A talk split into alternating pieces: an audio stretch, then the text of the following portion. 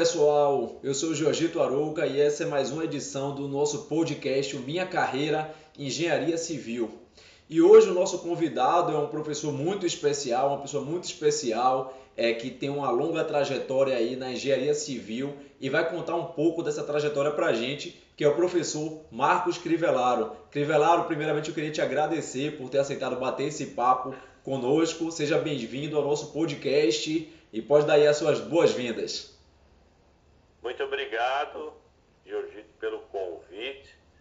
Eu sou apaixonado por essa, essa mídia, né, podcast.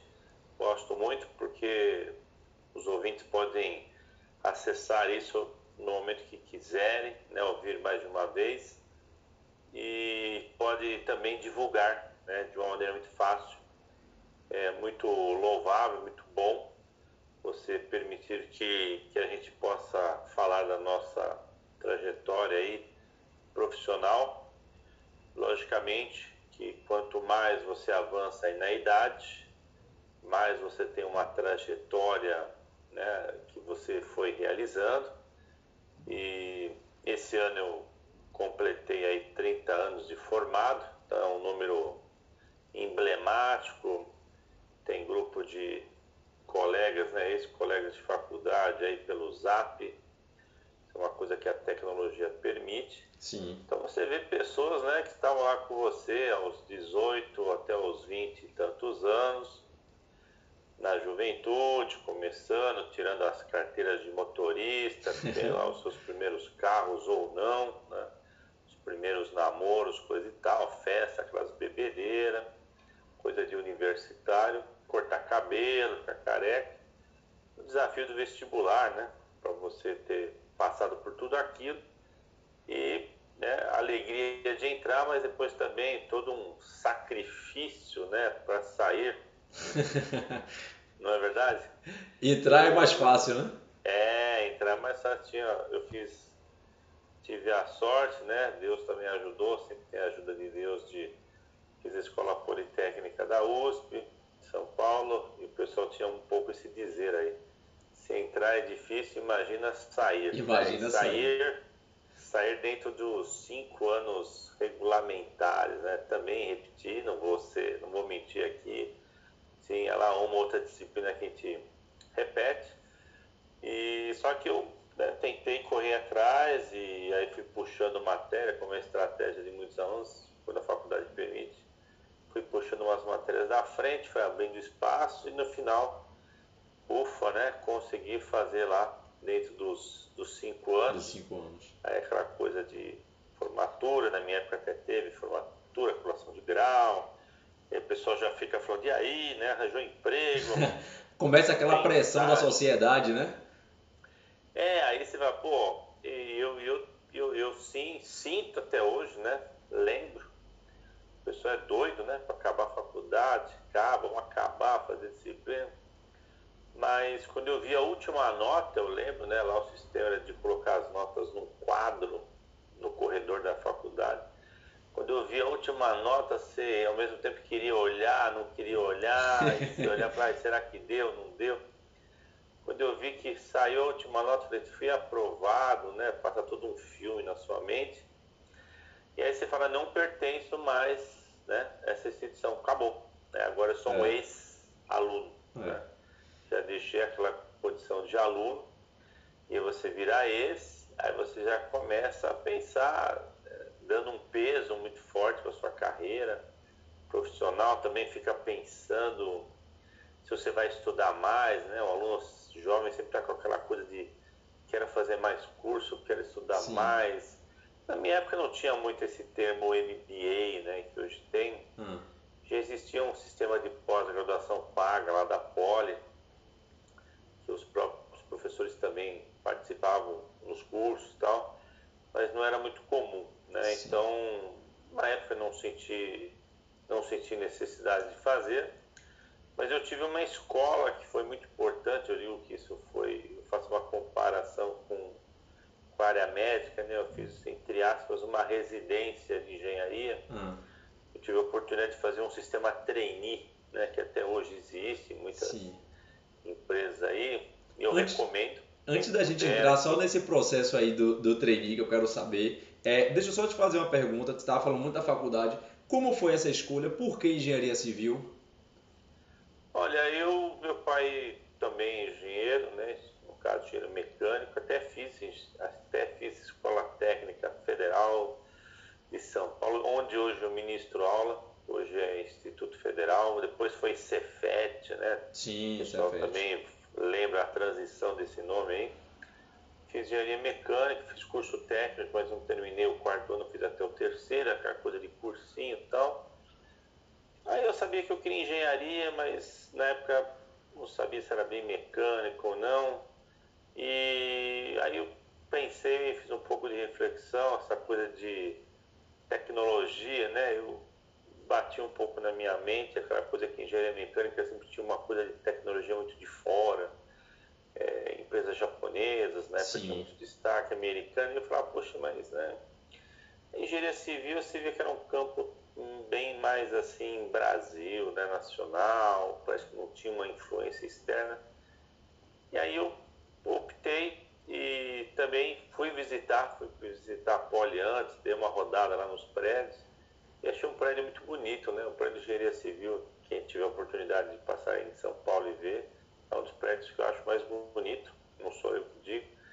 E acho que teve uma mistura de encantamento com essa reflexão, acho que oportunidade de emprego também, né? Eu sou formado da década de 80, né? Chamada década perdida, né? Sim. Vou buscar na história aí. É.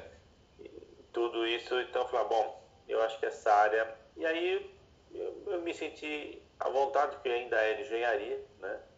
Mas não aquela engenharia que talvez eu imaginasse que seria mecânica, e eu fiz uma pequena mudança de rota aí que foi boa e, só que eu estranhei um pouco, né, que muitos colegas tinham feito técnico em edificações. Eu tinha todo um vocabulário, toda uma pegada de mecânica, né? Sim. Mas ajudou muito para desenho, a parte de física, né? Eu tinha uma boa base de matemática. Então isso aí foi muito bom. Mas aí quando eu me formei, uh, eu vi, e hoje, né, eu leciono, a gente vai misturando aqui a, os momentos de tempo, né? Hoje eu leciono Sim. uma disciplina específica que eu gosto muito, que é a parte de gestão de pessoas, mesmo não sendo psicólogo, né, não sendo nem advogado ou pedagogo, mas é uma coisa que eu ganhei um, um gosto para essa disciplina e eu digo isso porque na hora que eu fui fazer os processos seletivos de trainee, o, não é só o fator técnico que aparece, né? O fator humano é muito importante. Sim. Esse fator da conquista, né? Hoje tem uma palavra muito curtinha, né, em inglês, chamado pitch. É, é verdade. Aquele momento, né, de pessoal fala, pô, encontrei uma pessoa importante no elevador, tive aquela conversa rápida, já houve uma conquista, né, uma sedução, uma afinidade, deu hoje, né, falando também em palavras atuais, deu match, né? Deu, deu match, é verdade. Um, deu match, né? Deu match. Então, essa, pô, ah, você percebe duas pessoas que estão com boas intenções, não há é, tem um interesse de aproximação profissional, um está precisando daquele profissional tal. E na época eu passei, concorri, né, na verdade, num processo seletivo grande, uma construtora aqui de São Paulo, que hoje já não é tão grande, mas foi muito grande, a Racional Engenharia. Sim. E hoje ela deve ter aí, sei lá, uma magnitude muito menor do que era, mas eu lembro de um número o ápice lá da construtora, a gente estava perto de 100 engenheiros, né? Isso era uma coisa muito grande, você ter 100 engenheiros, isso sem contar né, estagiários, tecnólogos, técnicos. E eu peguei uma época, né, depois da década de 80, meio que veio um, um revival né, do Brasil, então eu participei, estando lá como trainee, e é um trainee que hoje dificilmente ele aparece, ele é ofertado, foi um trainee de dois anos. Sim. Eu amadureci muito, muito, muito. Em dois anos eu fiquei na parte de obras, fiquei na parte de todos os departamentos, né? Isso me fez conhecer muito rapidamente um amadurecimento da construção civil. Fiquei meses no departamento de finanças, contas a pagar, controladoria. Fiquei no RH, fiquei até na cozinha duas, três semanas. Lá na época tinha cozinheira que fazia comida para o pessoal botei jaleco, fiquei, fiquei na portaria. Por quê? A empresa montando um time de profissionais jovens com isso, a gente sabia tudo da empresa, a gente conhecia pessoas e as pessoas não conheciam. Então, a gente era verdadeiros resolvedores de problemas mesmo com a idade muito jovem. Sim. Mas voltando à questão humana, né? É, nas entrevistas, eu ressalto isso muito hoje para os alunos, você tem poucos minutos para conversar, né? E hoje digitalmente também você tem que estar preparado para se apresentar para o mundo do trabalho, porque a primeira rede, a primeira seleção que eles fazem é eletrônica. Então, via LinkedIn, é via outras plataformas, que o pessoal de RH, já participei de várias palestras, eles têm aí para decidir entre uma vaga, ali o seu currículo, é 3 a 5 minutos. Imagina. tamanha montanha que eles têm. Hum. Então é, é, meio que bater o olho e perceber se tem aquelas palavras-chave e tal. Então, eletronicamente hoje, né, você tem que estar preparado e um dos itens que destaca mais, se você tem uma formação contínua, né, se você tem aí um, uma educação, não adianta você falar que você é formado em engenheiro há 30 anos, né, como é o meu caso, falar, ah, fiz uma bela faculdade e parei. Né, isso são apenas, vira apenas história. É verdade. Você, você tem que ter sempre um frescor. Né, Está sempre se atualizando, fazendo. né? Você tem que conjugar esse verbo no gerúndio. Estou fazendo, estou sim, estudando. Legal. Nem que isso seja de uma maneira própria, autônoma, com a ajuda de alguém. Mas eu acho que as coisas hoje andam combinadas. Você tem um monte de coisa, né? Hoje você tem lá um, um leitor de livro eletrônico, um Kindle, você tem lá, às vezes, 10 livros abertos, você está lendo 10 coisas ao mesmo tempo, está vendo religião, filosofia, é. engenharia, culinária, viagem. Que hoje o conhecimento ele é muito holístico, né? Você tem que ter um, uma conversa inteira, né? Hoje o técnico, só o técnico em si, ele, ele perde um pouco, né? Então sim, tem que ter educação sim. geral, conhecimentos gerais, o jeito de lidar com equipes e hoje, por exemplo, esse formato home office, né? Hoje até as novas lideranças e seus liderados estão tendo que achar novas maneiras de se comunicar e se entender, né? É, de se comunicar. entender, se integrar também, porque o, a convivência agora ela é toda digital, né? Está sendo toda, toda digital. digital e, e aí, mas tem muito do fator humano, né? Eu escuto aí a sua voz, do outro lado. Sim. Né? Eu sei quem é o Jorgito, tem, tem a nossa amizade e tal.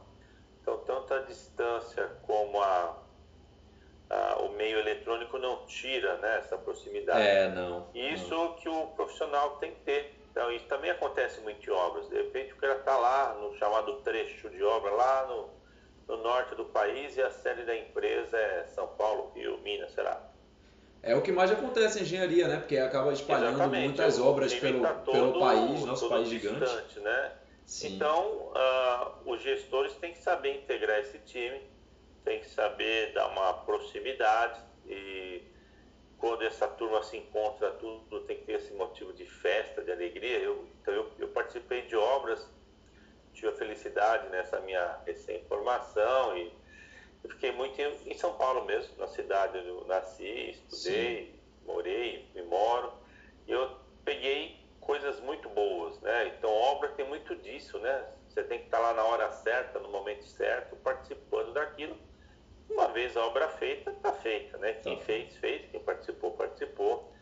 Então, e você participou de diferentes, diferentes obras, né? É... Foi, então. Esse shopping. Trainee, Jorgito, me possibilitou eu navegar por várias obras, né? Sim. Então, por isso eu tive esse amadurecimento. Então, em dois anos, é, eu falo que é um currículo invejável, que novamente eu agradeço né, a todos que me ajudaram nisso. Eu participei de três, quatro shoppings simultaneamente, Imagine. sendo feitos.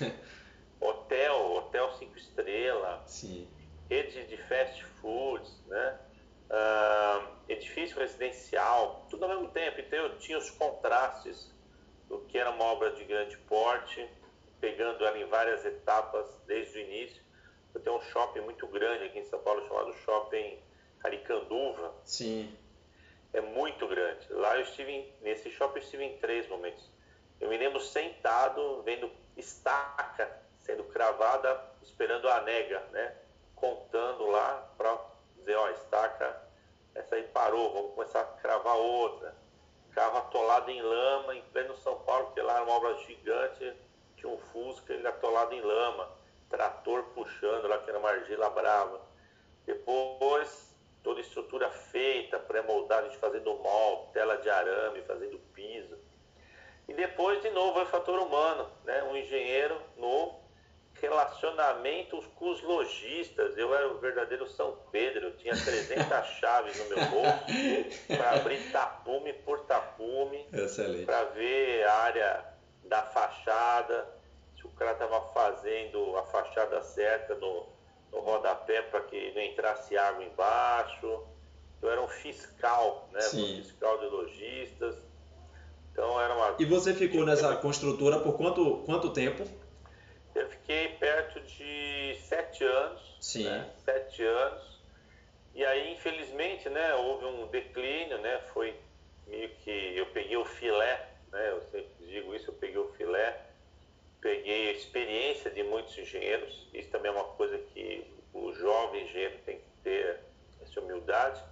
E também tem uma certa guerrinha que não, é, não leva a nada, muitas vezes eu vejo ser informado que é dar uma briga com o mestre de obra. Sim. Porque, ah, eu sou engenheiro, você não é, hum. você não o ego, diploma, né? é o ego. Besteira, eu aprendi muito, aprendi muito com mestres de obra, tenho eles aqui na minha mente, alguns talvez eu até não lembre mais o nome, muitos até já devem ter falecido pela idade, mas eu lembro muito da minha cena de sentado como professor, eu tinha caderno. Sim. Essa coisa de você estudar sempre é legal. Então os caras se explicavam coisas eu lembro que eu tinha um caderninho que eu anotava, né? E, eu, e eles falavam coisas que eu não tinha aprendido na faculdade. Tenho, tenho a sinceridade de falar. Eu falava, nossa, mas isso, sei lá, não sei o porquê que o professor não falou, não se uhum. encaixou em nenhuma disciplina. Eram questões muito práticas, né? Vou te dar um exemplo. Um Sim. exemplo que para mim também foi muito interessante. Essa questão do improviso, essa questão de você estar tá pronto para atuar, mas não atuar. Eu não gosto muito desse termo, ah, eu sou, fico apagando incêndio. Não, não, acho que isso demonstra um pouco de um lado ruim que a pessoa trabalha que eu acho que tudo bem, tem que estar pronto para respostas rápidas, mas você tem esse lado do planejamento. Por isso que eu, eu dou muito destaque, eu atuei muito nessa construtora também nessa questão do planejamento. Então vamos lá, você tem que fazer a concretagem lá, montar as formas para a obra olha o desafio, um desafio que eu lembro. Você tinha parte do escoramento metálico era teu, da construtora, e parte você tinha que contratar externo. Cara, para você montar esse jogo, esse kit de peças, era um problema. E depois, para você devolver esse kit de peças, hum. sem pagar multa, sem perder peças, sem amassar, de tudo isso você tinha que ter uma integração com a sua equipe, tinha que ter pessoas olheiras, olhando mesmo pondo no saco, contando, vigiando. E aí muitas vezes é aquele peão, aquela pessoa bem simples, mas é aquela pessoa que é um, um leão, né? É um, é um, um, amigo lá fiel que está lá olhando a obra para você, não deixa ninguém roubar, não deixa Sim. sumir nada, está lá extremamente atento. E depois, né, quando fechava a obra, aquele cara fala, não, doutor, tá aqui, ó, tudo aqui e tal. Então você tem, tinha que fazer conta nesse sentido, ou muitas vezes você tinha aquela concretagem que avançava o horário, você tinha que contar com a equipe que parte ia almoçar, parte não ia almoçar, ou o pessoal que tinha que virar à noite, eu lembro muitas vezes deitado no chão, o capacete era o, era o travesseiro, o você travesseiro. tinha que ficar lá com o time. E essa coisa de o time perceber que você está junto com eles, isso dá uma produtividade, dá uma legitimidade tua. Então você não era o doutor porque você tinha o capacete branco. Você era o doutor porque você era o líder, né? O líder deles, né? Sim. Então, a gente até brincava, né? Se fosse para tomar uma pinga no bar junto, você ia. Tinha que ter aqueles momentos de ter um churrasco. Sim. Pagar alguma coisa e estar tá integrado ao time. E eles perceber que tudo bem, né? Você estava lá naquela liderança, mas não tinha essa questão do ego, de, essa questão da cara feia. É o que né? você falou aí mesmo de. É um time, né? É um time. Então É um tem que se time, entender como é um trabalho time. em grupo, onde cada um tem uma, uma atividade ali, uma função, cada um se respeita, respeitar o espaço do outro e ter o seu espaço respeitado. Agora, um- uma, uma, uma curiosidade que eu tenho, porque assim, você teve uma experiência é, brilhante é, em obra, em construção civil, na prática. Como é que a docência aparece em sua vida? Porque hoje você é o professor, PhD, Marcos Crivellaro. E- Como é, como é que teve essa mudança assim de. Não, não sei se é mudança, mas exatamente é, ir para esse lado da docência. Como foi essa, esse processo? Pois é, desse lado da docência ele começou meio paralelo, ele, ele não, não surgiu assim do nada, né? Teve essa coisa do meu pai, que já é engenheiro, ele também sempre teve um lado docente. Aí eu lembro que eu estava recém-formado aqui e tal. Aí eu estava meio de bobeira à noite, falei, ah, você não quer dar umas aulas numa escola técnica? Né? Ganhei dinheirinho aí e tal. Falei, ah, vamos lá, né? Nunca tinha entrado em sala de aula, também nunca tinha pensado em ser professor. Eu lembro que eu peguei uma turma que tava, tinha uma greve, tinha umas turmas largadas lá do técnico, não tinha ninguém para dar aula, essa era a verdade. Tava assim, estavam caçando o cara para dar aula. Aí meu pai indicou lá pro diretor, o diretor teve um insight de falar, ah, vai lá, não tem tu, vai tu mesmo. Né? Aí eu fui lá, e eu lembro que a primeira aula que eu dei na minha vida foi de matriz. Matriz, nem sabia direito o programa. Lá falei, o que, que eles estão tendo? Ah, foi dar aula de matriz e tal. Aí eu, né, eu era muito piadista naquela época, bem divertido. O pessoal começou a ir com a minha cara e tal. Aí dizem que é aquela coisa do bichinho mordido. Então eu já com um ano e pouco de formado, focava o lado construtor, né, o lado engenheiro, e tinha uma pegada um pouco suave, né, de, de ensino técnico. Era muito perto da minha casa, dois quarteirões de casa, então isso. Aí depois teve lá um concurso público estadual, aí eu me regularizei como funcionário. Aí depois ficou difícil que me jogaram para uma outra escola distante. Fui meio que com o dó de largar aquela carreira e tal. Aí eu fiquei acho uns dois, três anos fora. Aí depois eu falei, poxa, eu já estou aqui docente, já tive uma certa carreira docente, mas estava para, parado, tocando bem essa coisa da, da construção civil. E aí meio que alguns colegas é, pô, você devia vir mais para docência, engenharia civil aí tá meio em baixa. É... Aí eu falei, peraí, deixa eu começar a fazer umas contas aí, né? Aí eu falei, quanto que eu ganho por hora? Comecei a fazer essa conta que, que foi estopim. Falei, quanto que eu ganho por hora? E peguei o salário de engenheiro, mas quem é engenheiro civil sabe que você não trabalha só aquelas horas, você sempre trabalha um pouco a mais, é Sim. cargo de confiança, coisa e tal. Falei, olha, eu acho que a hora, a hora aí tá meio que parecida. Né? Aí eu fiquei com aquilo na cabeça, falei, ah, se um dia surgiu uma chance e tal. Aí depois teve uma outra leva de concurso público que eu entrei no Instituto Federal, onde eu dou aula hoje, também depois entrei na FATEC. Aí essa carreira aí meio que foi reativada. E a- na época a construção civil tinha dado uma baixa. Falei, ah, acho que eu vou pular de canoa, né? Vou pular de canoa. E como o pessoal brinca, eu vou parar de trabalhar, porque quem dá aula fala que não trabalha, né? Então, às vezes fala assim, o senhor trabalha, né? Tem que se dizer. Aí eu falei, eu não vou mais trabalhar não, né? Ficar só dando aula e tal. E aí eu fui fazendo uma carteira de aulas, né? Isso que o pessoal fala, né? Juntando área privada, né? Faculdades privadas, passei por várias. Ainda ministro hoje em faculdade privada. Então você vai criando uma carteira de aulas, lógico que com a coisa do concurso público você tem mais estabilidade, porque aí uma carteira já é tua mesmo. Então você vai ocupando o tempo, né? Então hoje eu tenho aulas de manhã, de tarde e de noite. Eu tenho alguns buracos, né? Eu falo que é igual médico, né? Então eu estou indo com o carro para lá, para cá. Tem dia que às vezes até você fala, peraí, para onde que eu estou indo, né? Sim. E aí também, vindo da, dessa coisa da, da faculdade, os alunos pedindo referência bibliográfica, referência bibliográfica, me indique livro, me indique aquilo. E aí comecei né, algo que me incomodava aí, que eu não tinha sempre que ofe- né, indicar livros de terceiros, mas nem sempre essa oferta era eu ficava satisfeito. Sim.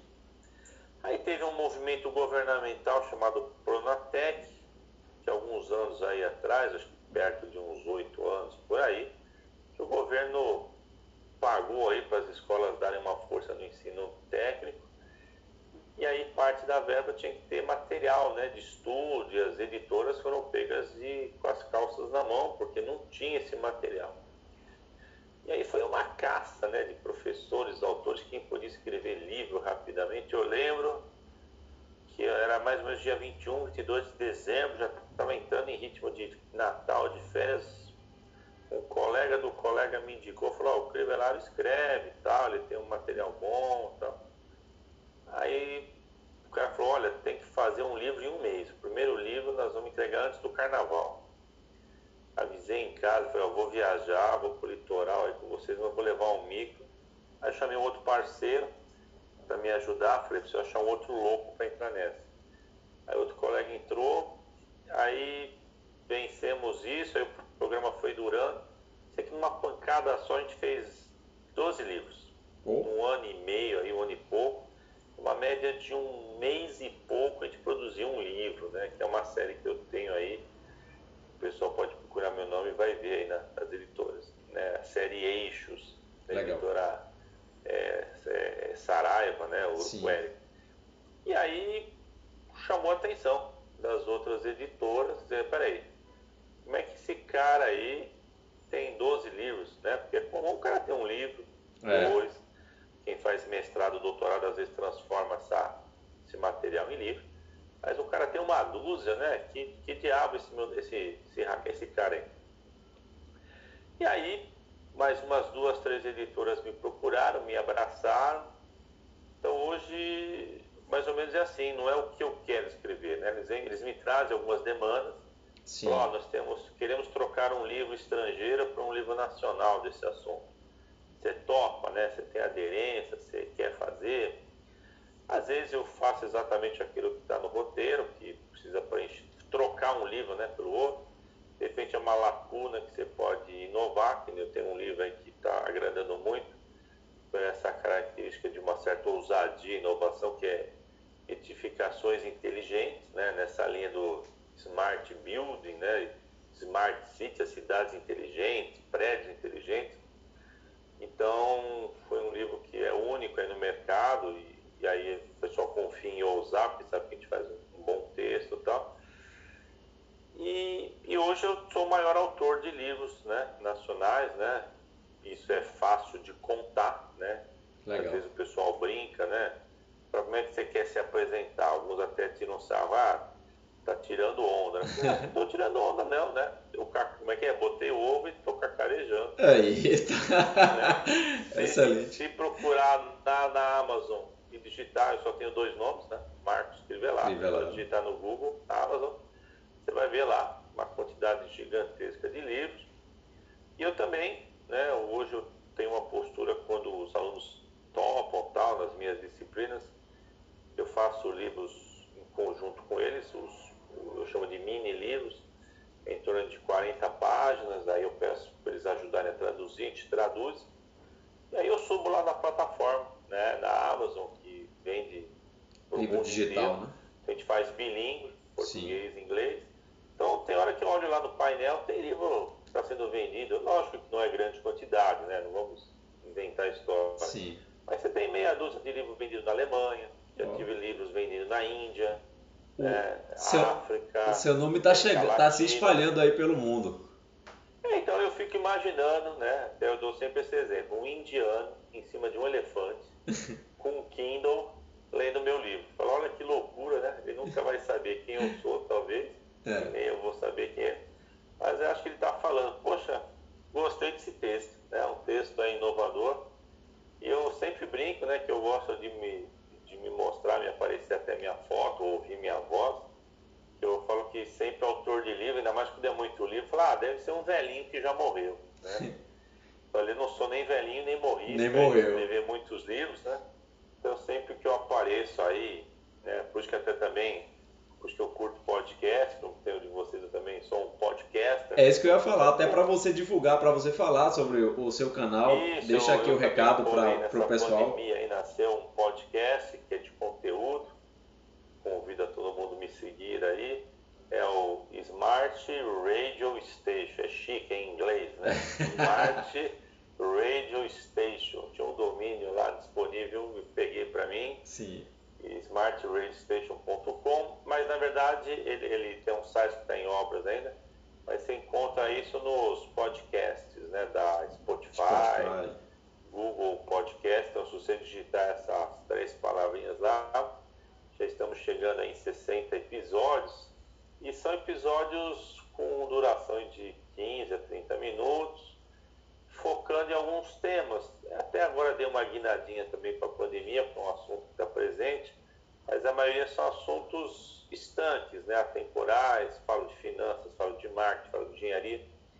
Eu, quando eu falo para os engenheiros, falo, são assuntos gerais, né, porque vocês serão gestores, gestores de pessoas, gestores de dinheiro, gestores de tecnologia, o engenheiro civil, né, na minha época aí de essa década perdida que eu falei dos anos 80 para 90, muita engenheirada foi para banco, Banco do Brasil, Bradesco, Itaú, porque o pessoal gosta muito de dinheiro para números. É. Né? Temos um, demais. Nós temos uma base muito boa de números.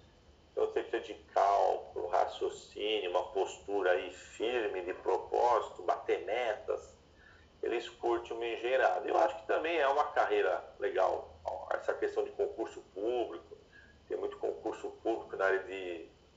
É, é, nas prefeituras, defesa civil, o pessoal não se percebe também, defesa civil vai muito engenheiro, parte ambiental, vai muito engenheiro civil. Então eu acho que é uma. E, e tem concursos aí que não são nem engenheiro civil, mas por você ser engenheiro civil bom, muitas vezes você passa. Às vezes é essas áreas correlatas aí de finanças, de fiscalização, que também tem uma bom, um bom salário. Então, o que, o que eu sempre passo e gosto de passar isso para os meus parceiros, né, ou quem está aprendendo comigo, é que você tem que ser um profissional vivo. Eu acho que essa questão da idade te ajuda, né? Mas eu faço críticas a alguns colegas meus que só ficam falando de passado. Passado. Eu falo, passado é história. É verdade. Eu falo, os alunos não têm muito saco de ficar ouvindo só história, suas glórias do passado. E aí, professor, o que, que você está fazendo hoje? Né? O que, que você está produzindo? Você está produzindo sozinho, com outras pessoas, com alunos? Porque tem muitos professores que se é, envolvem em iniciação científica, faz coisa com os alunos, ou trabalha naquela empresa júnior da faculdade. São caminhos, né? Hoje tem essa coisa das startups, né? Você montar startups Isso. ou participar desses, desses conselhos de mentoria. Então a oxigenação sempre com o público mais jovem é uma coisa que eu gosto muito, porque até tento brincar com palavras que o pessoal usa, e, e, eles me veem como uma mentoria amigável, né? Com muitas vezes até coisa desde confidencialidade. Ah, tô namorando aquela, aquele, será que eu compro um carro? Tô com uma graninha aqui. Meio que você vira um, um conselheiro. Um mentor bem, né? ali, né? Um mentor. É, porque muitas vezes eles não se sentem aí com uma proximidade desses assuntos com o pai, com familiares, às vezes como cria né, uma, uma ligação aí de amizade afetiva e você dá uma, um parecer isento, né? dizendo, olha, se você fosse, eu falo assim, se você fosse meu filho, né? você tem idade para tal, eu não faria isso, eu faria assim, faria assado. Então o pessoal às vezes vem muito perguntar de trajetória profissional, estou indo para esse lado, devo fazer mais um curso, mais uma pós, devo estudar, o que, que é bom ler, né? Então hoje eu acho que essa coisa que é uma mensagem que você tem que estar vivo, né, vibrando, uh, gostando do que você faz, né, o que você gosta, se você curte. Você não se incomoda de dormir tarde, de virar à noite. Eu, eu tenho muito dessa coisa. De repente eu trabalho de dia, de noite, de madrugada. Sim. Porque você quer fazer aquilo acontecer, você tem uma ideia e você fica né, com aquela coisa, aquela ideia que você quer resolver, que isso, você sabe, né? Quando você canaliza energia boa para alguma coisa, tem mais chance daquilo acontecer. Você está né, focando aquele assunto, se é um concurso, se é um emprego, se é uma atualização. O que é que você quer para você, né? Promoção, né? Você faz cursos aí, planos de carreira das empresas sempre falam, ah, você fez curso, traz aí certificado, traz diploma, traz isso, traz... Isso vai te alavancando, né? E sempre um cara que é recém-formado ou quem já está na pista trabalhando, sempre que você estuda, você vira de novo aluno. Esse, esse, esse lance de você virar aluno é divertido, você começa a ter de novo amigos, você tem turma presencial ou virtual, você entra para uma comunidade, né? Sim. Você sempre começa a entrar para uma nova comunidade, você aumenta seu networking, de repente o cara que te arranja emprego, ou você arranja emprego para o cara. E hoje o networking é muito importante. Demais, demais. Demais, é muito importante essas conexões. Esse para o cara te dar um serviço, tá? Mas engenheiro civil, né? Engenheiro civil aí, você vê que muitas vezes o cara não é nem engenheiro, nada, o cara é pintor. Mas porque ele pinta bem, tem boa condição técnica, é limpinho, é um cara de segurança, o cara tem filas de casa para pintar. É isso mesmo. O cara vai viajar, deixa a chave com ele lá, confia, sabe que não vai mexer em nada.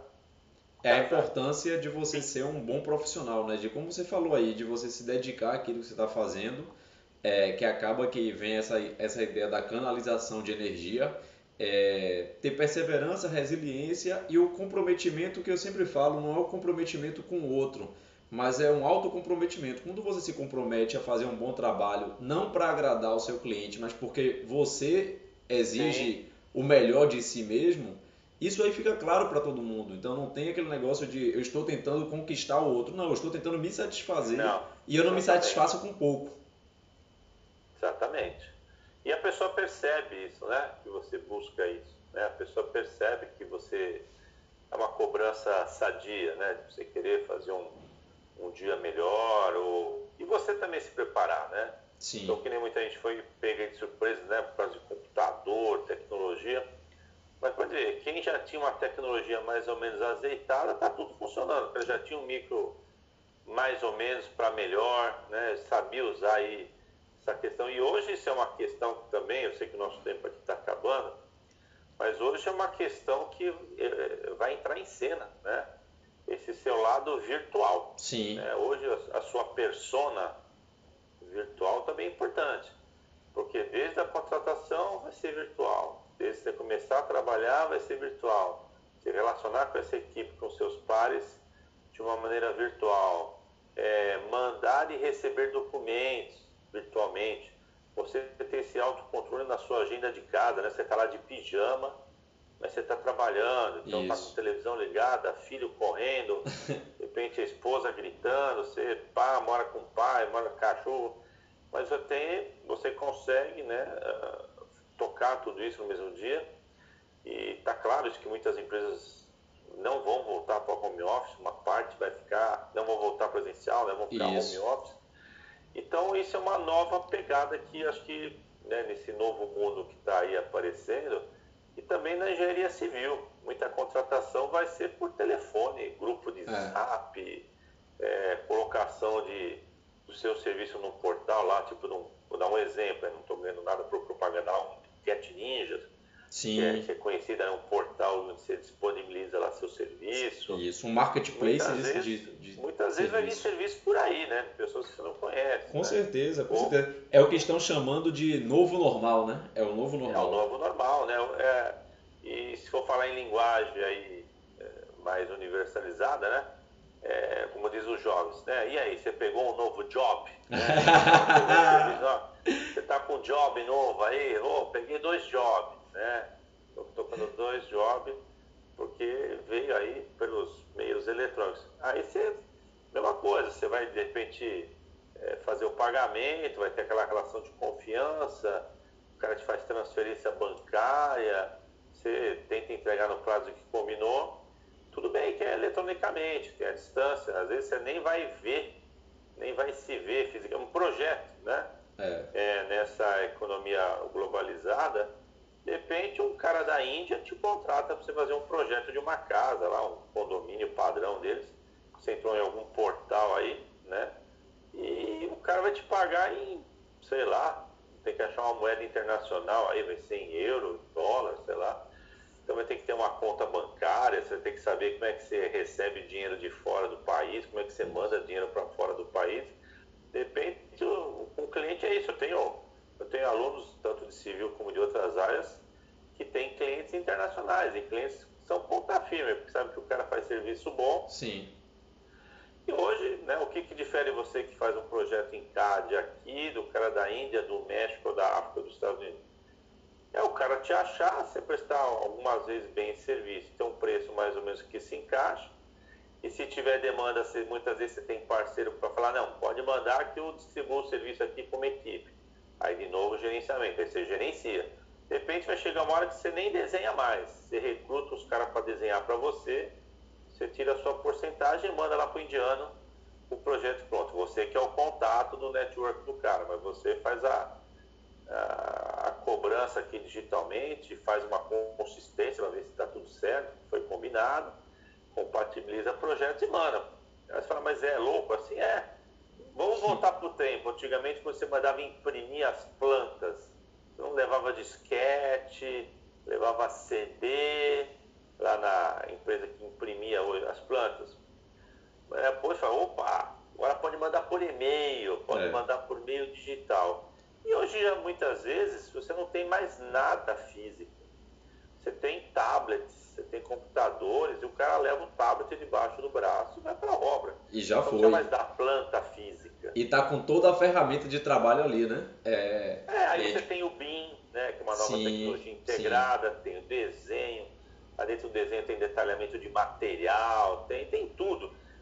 Então, e isso vai do planejamento. Quanto melhor quanto mais tempo, mais recursos, mais pessoas com capacidade de você desenhar a obra no papel, é, agora não é mais no papel, né? Sim. Mas no micro, no software, essa obra vai que vai, que não vai, vai ter sempre problema, tá? Deixa eu contar para todo mundo que obra sempre, sempre dá merda, sempre, sempre tem coisa que dá merda.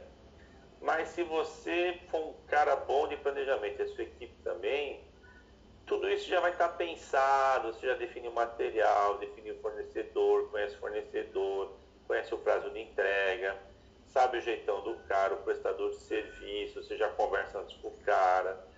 Tudo já é conversado, só se um acaso né, te levar aí para. Quebrou um caminhão que ia te levar os tijolos, uh, atrasou por causa de um trânsito, numa grande cidade em São Paulo, às vezes tem a questão de trânsito. Mas tirando essas pequenas situações, é, nunca ninguém vai te falar, putz, eu era semana que vem que era para trazer os funcionários, eu vou te levar daqui um mês. Ou olha, você comprou vidro, mas não tem vidro, vai vir depois. Isso não acontece, porque Sim. além de se planejar, à medida que vai chegando essas datas, tem que ter alguém, geralmente é um cara que está com essa coisa do, do, planejamento, ele vai ligando, vai confirmando, ó, segunda-feira senta com a tua equipe, hein, não vai esquecer, 30 pedreiros, não é 20 é, é 30. Planejar. E aí, né? Ele já tem EPI, papelada certa, tem marmita para os caras, vai ter almoço. Não é só planejar. Para né? mim, eu tenho que dar almoço para os caras, não tem almoço. Você já pensou em tudo? Né? Ó, tá aqui o teu, teu barraquinho aqui, tá aqui o teu canteiro para entrar. Tá tudo certo. Então é sempre aquela coisa, tá tudo certo. Certeza. Sim. Não é só planejar, tá né? É planejar não. e gerenciar gerenciar. Por isso que tem aquela coisa da, né, da administração. Planejar, agir, gerenciar, controlar, e o círculo roda tudo de novo. Então, uma parte, você fala, ah, mas uma parte do dia eu vou ficar só ligando, falando vai. Né? Hum. Então, daí faz parte. um controle que faz parte. Você faz parte do processo. Você vai cobrar verbalmente, aí vai ter instâncias, né? Você manda e-mail, o cara não resolve. Você vai no zap, não resolve. Você vai pro áudio. E quando não dá, depois você vai lá na firma do cara e fala, e aí, meu, como é que é? Depositei é. confiança em ti, te dei adiantamento, coisa e tal, como é que é? Não, não vai rolar? Você vai pisar na bola? Né? Aí é. muitas vezes tem que namorar. Se, pra, pô, se, se, não fizer isso, quem acaba se prejudicando é quem está é tocando, é o prazo da obra. Tocando a obra. Ah, deixa é. a corda frouxa, depois a gente vê. É. Mas mesmo numa obra de um ano ou dois, Jorgito, se você for dando atrasos em tudo quanto é serviço, pois que vai se dar mal em você lá na frente, você vai ter que meter um monte de hora extra, de repente você nem consegue entregar, a qualidade vai pro saco, é. e aquela pequena margem de lucro que você tinha comeu. Sim. Aí você fez a obra, você trocou seis por meia dúzia. É verdade. Crivellaro, meu amigo. Que você esperava. Eu quero te agradecer por esse bate-papo mais uma vez. Muito obrigado. Acho que foi muito enriquecedor para todo mundo que está ouvindo. É a importância de se reinventar o tempo todo, de, de ter essa persistência, seguir o seu caminho ali e querer fazer sempre o seu melhor e não se acomodar nunca. Eu acho que são grandes lições aqui que você deixou. Então, muito obrigado pela sua participação. Eu que agradeço, Jiu-Jitsu, mais uma vez. Quem quiser também escutar aqui, né, nesse podcast, escute mais de uma vez. Quiser escutar lá no meu, Smart Radio Station, também estou sempre lá, vai, vai ouvir essa voz aqui de locutor de rádio que o pessoal brinca, né? E as minhas obras aí que vocês me acham lá, né? Lá na Amazon, por exemplo, eu digo a Amazon que é fácil de, é fácil. de localizar, né? Marcos Crivellado. E qualquer coisa, o contato está aí, né? É, não sou um velhinho, né? Não morri, estou vivo. Se quiser falar comigo, mandar e-mail, é fácil. Vocês vão achar os canais para a gente se conversar. Se então, muito obrigado pelo convite, Jorgito, meu amigo aí, soteropolitano. Isso também, mesmo com a distância, né, tem uma amizade muito bacana. É, é isso aí que a gente fica de lição, né? O fator humano entre as pessoas, além do fator técnico, o fator humano é, é muito importante. É então, um abraço a todos que agora também são meus amigos aí, quem está me escutando. Com certeza, com certeza. Então esse foi mais um episódio do nosso podcast. Um grande abraço e até a próxima semana.